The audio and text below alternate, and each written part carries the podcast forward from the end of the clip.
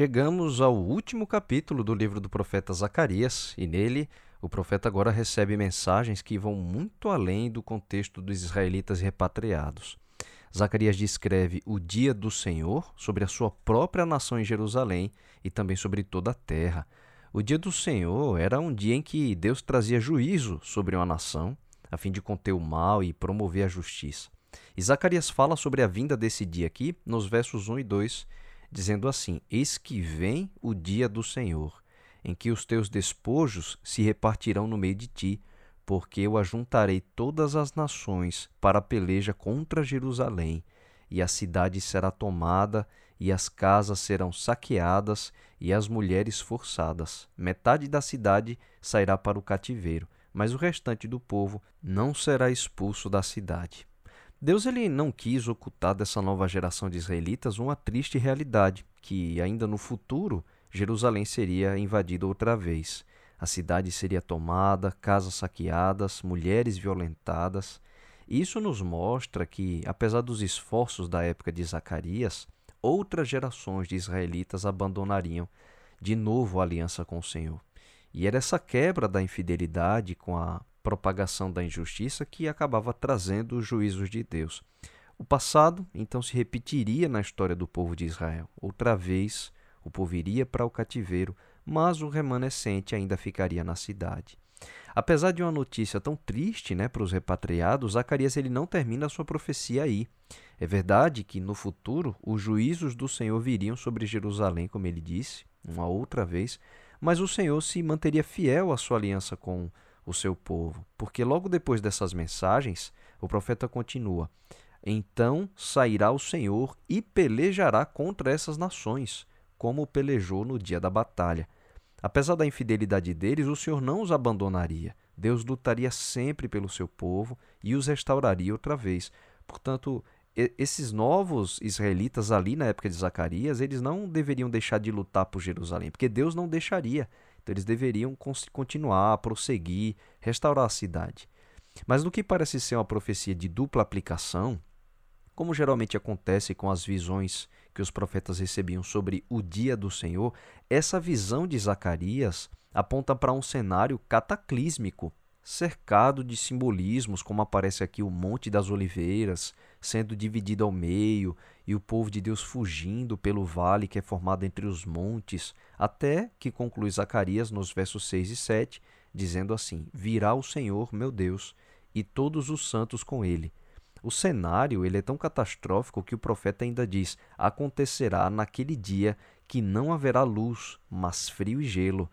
Mas será um dia singular conhecido do Senhor, não será nem dia nem noite, mas haverá luz à tarde.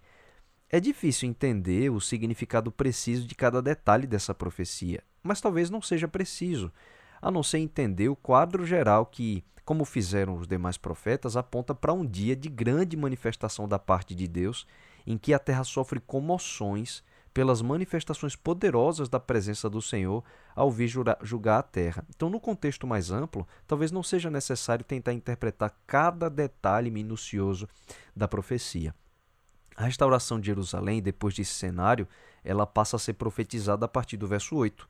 Então, não significava o fim do povo de Deus. E ele diz assim: Naquele dia também sucederá que correrão de Jerusalém águas vivas, metade delas para o mar oriental e a outra metade até o mar ocidental, no verão e no inverno sucederá isto.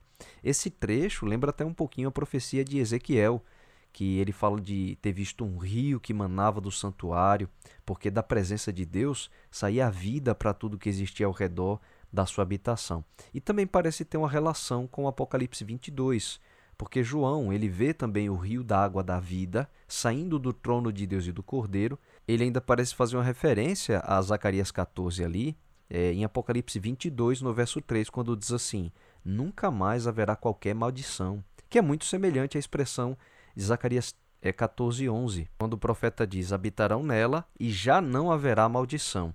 Então parece que Apocalipse 22 e Zacarias 14 estão bem relacionados. Por fim, no ápice da profecia, Zacarias diz o seguinte: O Senhor será rei sobre toda a terra. Naquele dia, um só será o Senhor, e um só será o seu nome. Portanto, ainda que no contexto imediato essa profecia de Zacarias 14 aponte para uma futura invasão de Jerusalém, como um dia de juízo sobre ela e sobre outras nações, mas que seria restaurada pelo Senhor e que Deus seria reconhecido pelo mundo, depois disso, no contexto mais amplo, Zacarias parece apontar para o grande dia do Senhor, que era o dia de juízo de Deus sobre a terra inteira, quando o Senhor finalmente vai ser reconhecido como rei, sem mais idolatrias e sem infidelidades, como ele disse no verso 9: Naquele dia, um só será o Senhor e um só será o seu nome. É importante entender que as profecias muitas vezes prediziam qual era o ideal do Senhor para o seu povo, caso eles fossem fiéis. Eram muitas profecias condicionais. O povo de Israel e Jerusalém deveria ser uma referência para o mundo, a fim de que eles viessem para reconhecer o Senhor, todos os povos pudessem ir para adorá-lo. Mas no sentido mais amplo, as profecias possuem um cumprimento completo no sentido espiritual, em que Jerusalém e o povo de Israel são símbolos para a restauração do povo de Deus em todas as eras. E os seus juízos restaurarão o mundo inteiro. Nesse sentido, a gente chega à segunda seção do capítulo, com a qual o, o, livro termina, apontando para o povo de Deus completamente restaurado, não havendo mais maldições na terra, sendo só Ele o nosso Rei e todos os povos do mundo o reconhecendo e vindo para adorá-lo. Então poderia ter sido assim se o povo de Israel tivesse se arrependido e escolhesse sempre manter-se fiel à sua aliança com o Senhor. Mas não sendo, o contexto de Zacarias 14 aponta para um panorama mais amplo do povo de Deus resgatado e salvo de todas as eras. O fato de Zacarias mencionar a festa dos tabernáculos, por exemplo, ele pode ser entendido pelo belíssimo símbolo que essa festa tinha para o povo de Israel, quando uma vez por ano eles voltavam a morar em tendas, como uma forma de relembrar que eles foram retirados por Deus de lá do Egito e moravam em tendas depois da sua libertação. Então a futura geração fiel de israelitas e os outros povos da terra viriam para celebrar juntos ao Senhor como Deus sendo o seu libertador. Claro, se o povo de Israel tivesse sido esse instrumento de Deus. Incrivelmente, até os egípcios que oprimiram seu povo no passado são mencionados como uma das nações convertidas que deveriam vir para adorá-lo. E quem de qualquer nação que não viesse adorar o Senhor seria castigado, porque Deus seria então soberano sobre a terra. É com esse contexto que os últimos versos de Zacarias falam de um povo cuja consagração é tão completa que vai desde os cavalos até as panelas que se usava no santuário. Era o sonho de Deus que por meio de Israel o mundo fosse alcançado para ser salvo e reconhecesse como Senhor.